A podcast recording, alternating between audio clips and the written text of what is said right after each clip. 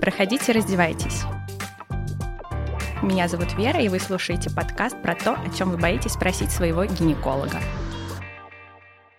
Сегодня я расскажу вам про бактериальный вагиноз. Бактериальный вагиноз – это одна из наиболее распространенных причин э, патологических выделений у женщин из влагалища. Почему же возникает бактериальный вагиноз?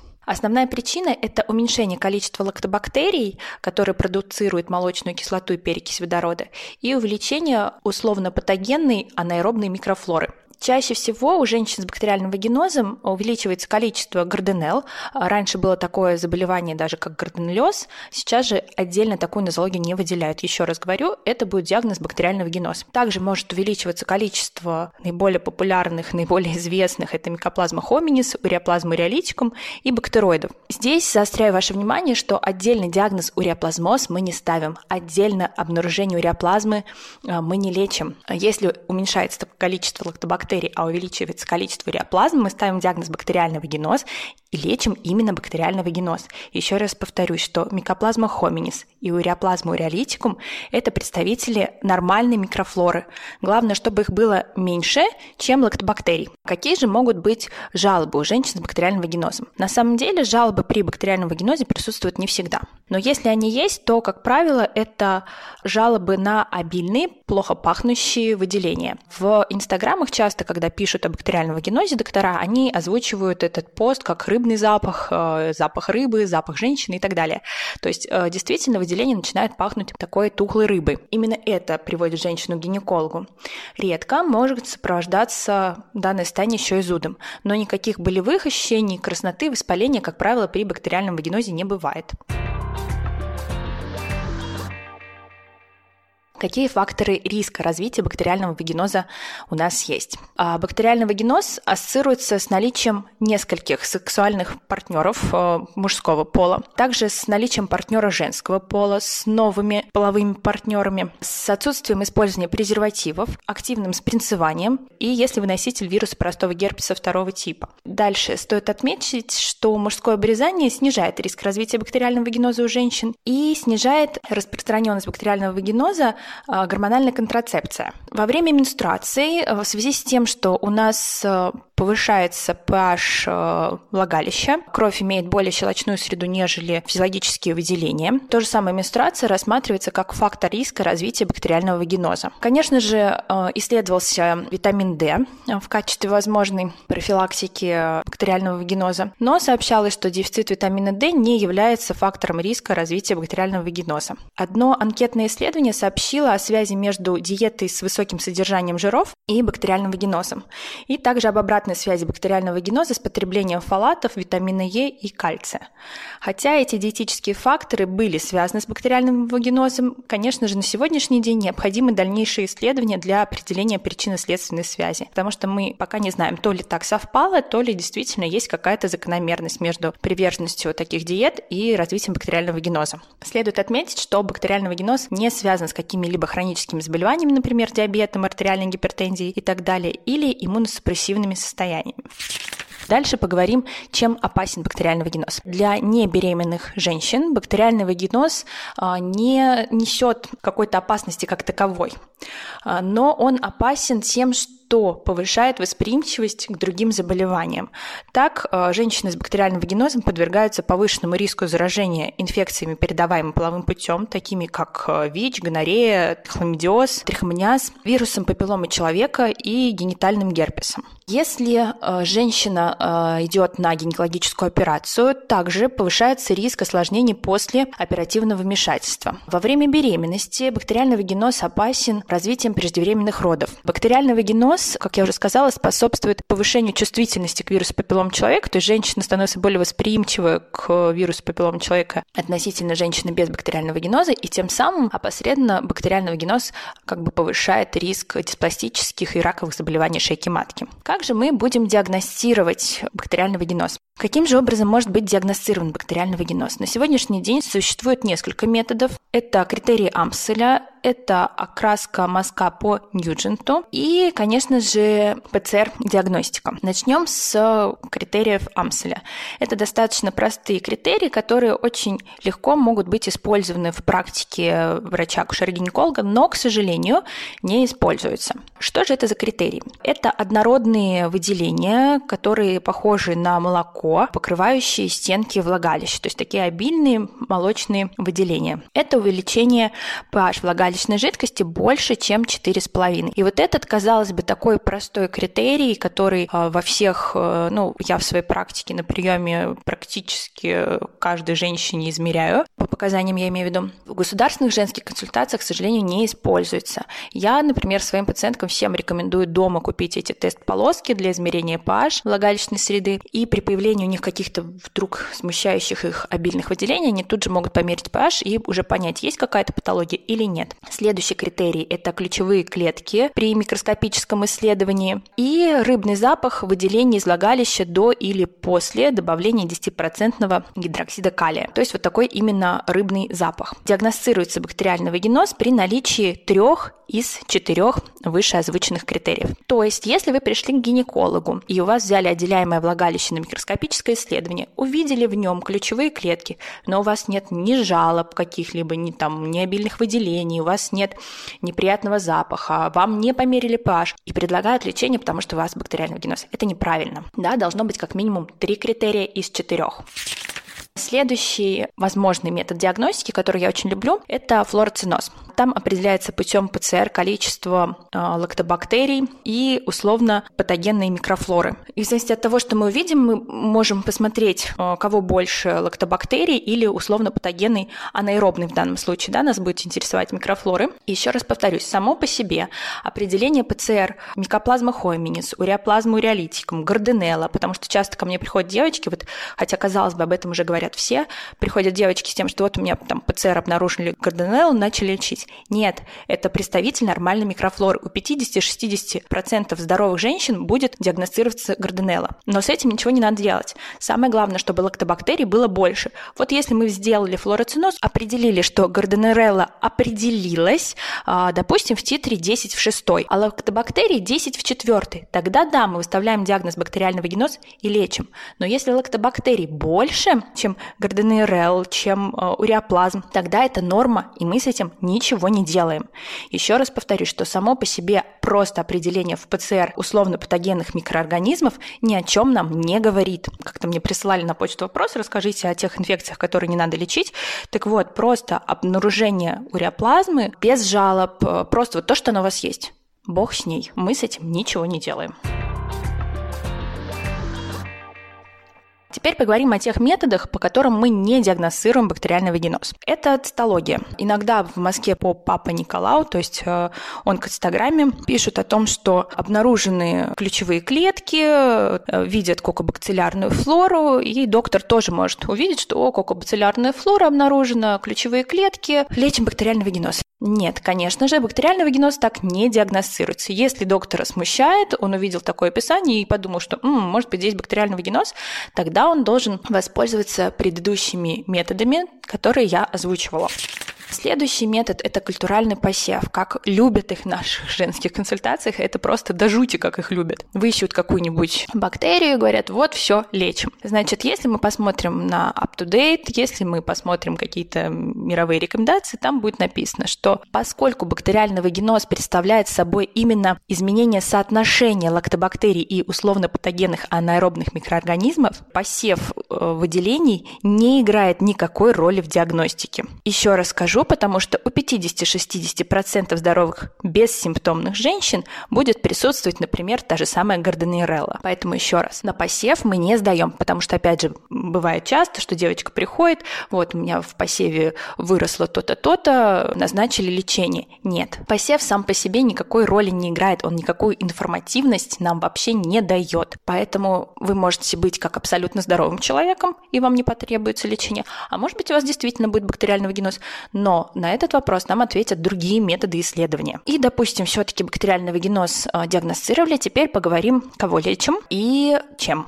Поговорим сначала о небеременных женщинах. А, лечение бактериального вагиноза рекомендуется всем женщинам с симптомами. То есть, если вас беспокоят э, обильные, плохо пахнущие выделения, там зуд, да, безусловно, вы будете в группе тех, э, кому показано лечение. Тем не менее, установлены преимущества терапии среди женщин, которые заключаются в снижении риска заражения инфекциями, передаваемыми половым путем, в том числе ВИЧ. По этой причине некоторые эксперты поддерживают э, точку зрения, что лечить нужно всех женщин с бактериальным вагинозом, вне зависимости от того, есть у них жалобы или нет жалобы. Но если мы посмотрим рекомендации CDC, UpToDate, там будет сказано, что они придерживаются все же точки зрения лечить только симптоматических женщин. Сейчас еще раз повторю, что мы говорим о небеременных женщинах, потому что у беременных немножко а, другая история. Чем же лечим? Конечно же, вам могут предлагать кучу антибактериальных препаратов, э, кучу разных э, комбинированных средств, но на самом деле а, лечится бактериальный вагиноз всего двумя средствами на выбор. Либо метронидозол, либо клиндомицин. Это два средства, у которых доказана эффективность. И у меня есть э, для вас хорошая новость.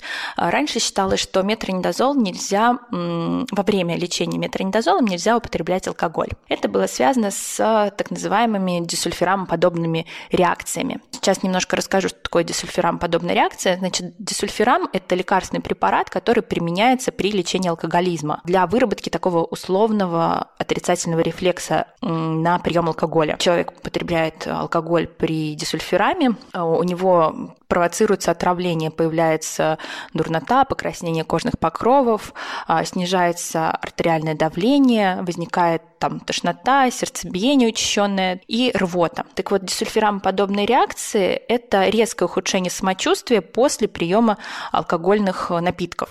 И предыдущие предупреждения а, против э, одновременного употребления алкоголя и метронидозола было основано на лабораторных экспериментах. А, но на сегодняшний день ученые изучили этот вопрос глубже и таким образом э, решили, что воздерживаться от употребления алкоголя во время приема метронидозола не требуется. Что же по поводу клиндомицина? А, значит, с клиндомицином надо быть осторожно при половой жизни, так как э, крем с клиндомицином, он на масляной основе и может ослабить латексные презервативы диафрагмы в течение пяти дней после использования. Поэтому обязательно нужно использовать какую-то другую контрацепцию. А что же еще рекомендует нам CDC? CDC говорит, что во время лечения женщинам следует воздерживаться от сексуальной активности или правильно использовать презервативы. Почему? Потому что вагиноз – это не то, что передается половым путем, хотя и, опять же, а, некоторые исследователи, некоторые представители сообщества акушеров-гинекологов считают, что бактериальный вагиноз – это инфекция, передаваемая половым путем, так как фактор риска – это наличие половых партнеров и появление нового полового партнера. Так вот, именно что помешает излечиванию наличия полового контакта во время лечения. Теперь поговорим о ряде других лекарственных средств, которые могут назначаться при бактериальном вагинозе, но их эффективность э, не подтверждена большими какими-то исследованиями. Очень часто у нас любят назначать пробиотики, лактобактерии в разных э, формах. Это могут быть вагинальные какие-то свечи, таблетки, могут быть просто таблетки для приема внутрь. А на сегодняшний день пробиотики не рекомендованы в качестве эффективной э, терапии бактериального вагиноза. В исследованиях оценивалась клиническая и микробиологическая эффективность э, лактобактерий и других пробиотических препаратов для лечения бактериального вагиноза. В целом, на сегодняшний день, еще раз э, повторюсь, ни одно исследование не поддерживает эти продукты в качестве дополнительной или заместительной терапии для женщин с бактериальным вагинозом. То есть нужны какие-то дополнительные большие исследования. Также UpToDate не поддерживает э, всевозможные эритромицины, тетрациклины, амоксициллины, гели молочной кислоты, аскорбиновую кислоту, хлоргексидин, да, это любимый очень многими врачами антисептик, потому что все эти препараты значительно менее эффективны, чем метронидозол и клиндомицин, и поэтому они не должны быть использованы в качестве терапии бактериального вагиноза. Если же мы посмотрим исследования по поводу молочной кислоты, она мне достаточно достаточно близка, и иногда я с пометкой экспериментальной терапии ее назначаю. По поводу молочной кислоты в 2006 году было исследование, которое сравнивало метронидозол с гелем а, молочной кислоты при бактериальном вагинозе, и там было сказано, что гель молочной кислоты безопасен и также эффективен, как метронидозол при лечении бактериального вагиноза. Есть еще такое общество Юсти в акушерстве и гинекологии, и в 2018 году они также написали, что интервагинальный гель молочной кислоты в небольшом плацебо-контролируемом исследовании было эффективно у 88% женщин в сравнении с плацебо, где было 10%. Поэтому в целом вот гель молочной кислоты, думаю, да, он менее эффективен, чем метронидозол, но тем не менее эффективность у него какая-то есть. Понятное дело, это не будет препаратом первой линии, препаратом выбора для лечения бактериального геноза, но иногда как профилактика, например, у женщины после менструации, ну, может быть. Хотя, еще раз повторюсь, UpToDate не рассматривает это как вариант терапии. UpToDate говорит, что у нас может быть два основных препарата. Это метронидозол и клиндамицин. Есть еще ряд альтернативных средств, например, тинидозол, но вот основные это, конечно же, метронидозол и клиндамицин. А как мы будем вести сексуальных партнеров? Как мы будем лечить сексуальных партнеров? Если ваш э, сексуальный партнер мужчина, то ему лечение не рекомендуется. А, но стоит отметить, что у женщин, чьи партнеры мужчины обрезаны, риск развития бактериального вагиноза ниже. Если же ваш партнер женщина, CDC э, в 2021 году обновил рекомендации по бактериальному вагинозу, и там написано, что среди женщин с сексуальными партнерами женщинами наблюдается более высокий уровень развития бактериального вагиноза. Однако э, ни в одном исследовании не оценивалось лечение женских половых партнеров партнеров а, для предотвращения рецидива бактериального вагиноза. Что же касается партнерш женщин в рекомендациях UpToDate там написано, что партнершам женщинам следует назначать стандартную терапию. А, есть еще а, рекомендация о том, что если у вас выявили бактериальный вагиноз и у вас партнер женщина, вы можете сказать ей о том, что у вас выявлен бактериальный вагиноз, соответственно, и ваша партнерша будет обследована по тем же самым критериям, например, амселя или сдаст флороциноз, и тогда у нее будет выявлен или не выявлен бактериальный вагиноз. И в зависимости от того, если он выявлен, ее будут пролечивать. Вот мне такая позиция ближе. Хотя еще раз говорю, что вот рекомендации несколько расходятся. Например, CDC говорит, что никаких данных пока по ведению партнеров женщин глобально а, не имеется. Что же при беременности и бактериальном вагинозе? Лечение бактериального вагиноза рекомендуется всем беременным женщинам с симптомами, поскольку бактериальный вагиноз связан с неблагоприятными исходами беременности, включая преждевременные роды, преждевременный разрыв плодных оболочек, внутриамниотические инфекции и послеродовый эндометрит. А, несмотря на то, что метронидозол проникает через плаценту, не сообщалось о каких-то тератогенных или мутагенных эффектах на младенцах. В нашей стране метронидозол вам не будет назначен в первом триместре, потому что по нашим клиническим рекомендациям он запрещен в первом триместре, только со второго. Однако метаанализ не обнаружил э, какой-либо связи между воздействием метронидозола в течение первого триместра беременности и врожденными дефектами. И поэтому CDC больше не препятствует использованию метронидозола в первом триместре. То есть вот в Америке э, метронидозол может быть использован с первого триместра. Единственное, Единственное но, что точно следует э, избегать во время беременности, так это тинидозол. А что же мы будем делать с бессимптомными женщинами при беременности? Если мы посмотрим свежие рекомендации CDC, там написано, что лечение бессимптомного бактериального вагиноза у беременных женщин с высоким риском преждевременных родов, то есть у кого в анамнезе уже был какой-нибудь поздний выкидыш или преждевременные роды, результаты этих исследований неоднозначны. В семи исследованиях оценивалось лечение беременных женщин бессимптомных с высоким риском преждевременных родов. В одном исследовании был выявлен вред, в двух сообщено об отсутствии пользы и в четырех продемонстрирована польза. В одном крупном э, исследовании э, не сообщалось, что лечение бессимптомного бактериального геноза у беременных женщин с низким риском преждевременных родов снижает какие-то неблагоприятные исходы беременности. Поэтому рутинный скрининг на бактериальный вагиноз среди бессимптомных беременных женщин с высоким или низким риском преждевременных родов для предотвращения преждевременных родов не рекомендуется.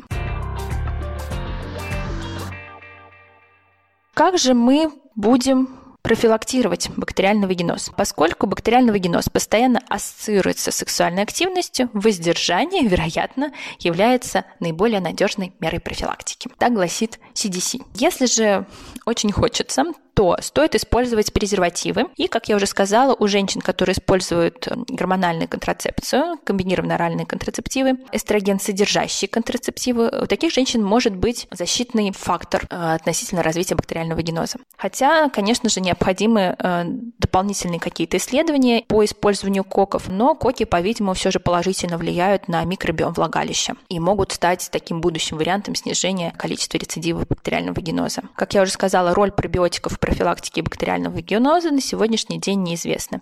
И, как я говорила, что курение – это фактор риска развития бактериального вагиноза, но на сегодняшний день, если вы бросите курить, это не снизит риск рецидива. То есть, да, мы говорим, что курение – фактор риска, но отказ от курения не демонстрирует снижение а, рецидивов. Резюмируем. Бактериальный вагиноз может вызвать неприятно пахнущие выделения из влагалища, которые усиливаются после половых контактов. Некоторые эксперты считают бактериальный вагиноз инфекцией, передающейся половым путем. Сексуальные партнеры мужчины не нуждаются в лечении, так как лечение мужчин неэффективно для предотвращения заражения партнерши. А некоторые эксперты рекомендуют партнерам мужчинам использовать презервативы. Партнершам женщинам следует назначить стандартную терапию, то есть следует рассмотреть вариант назначения стандартной терапии. Не стоит самостоятельно лечить себя от каких-либо выделений из влагалища, потому что вы до конца не можете знать, что же именно у вас за диагноз. У нас, да, часто как бывает, что вот если зудит, точно молочница, но, как я и сказала, и бактериальный вагиноз может проявляться зудом. А для лечения бактериального вагиноза доступно несколько лекарственных средств. Некоторые могут быть в виде гелей, кремов, э, вагинальных таблеток, некоторые могут быть таблетки для для приема внутрь. Таблетки могут быть более удобными, но обычно вызывают побочные эффекты. Это такие как тошнота и металлический привкус во рту. А у некоторых женщин бактериальный вагиноз может развиваться неоднократно, так называемый рецидивирующий бактериальный вагиноз. Для профилактики возможно лечение. Это включает в себя а, препараты, которые применяются два раза в неделю в течение 3-6 месяцев. Следует лечить симптомных женщин с бактериальным вагинозом в силу того, что при нелечении повышается риск преждевременных родов, разрыва плодных оболочек. Само по себе наличие в влагалище, обнаружение в посеве, уреоплазм, гарденерол НРЛ не требует лечения. Нам важно соотношение условно-патогенной анаэробной микрофлоры с лактобактериями. Берегите себя. Надеюсь, этот подкаст был вам полезен. Ставьте свои оценки, пишите комментарии. До новых встреч!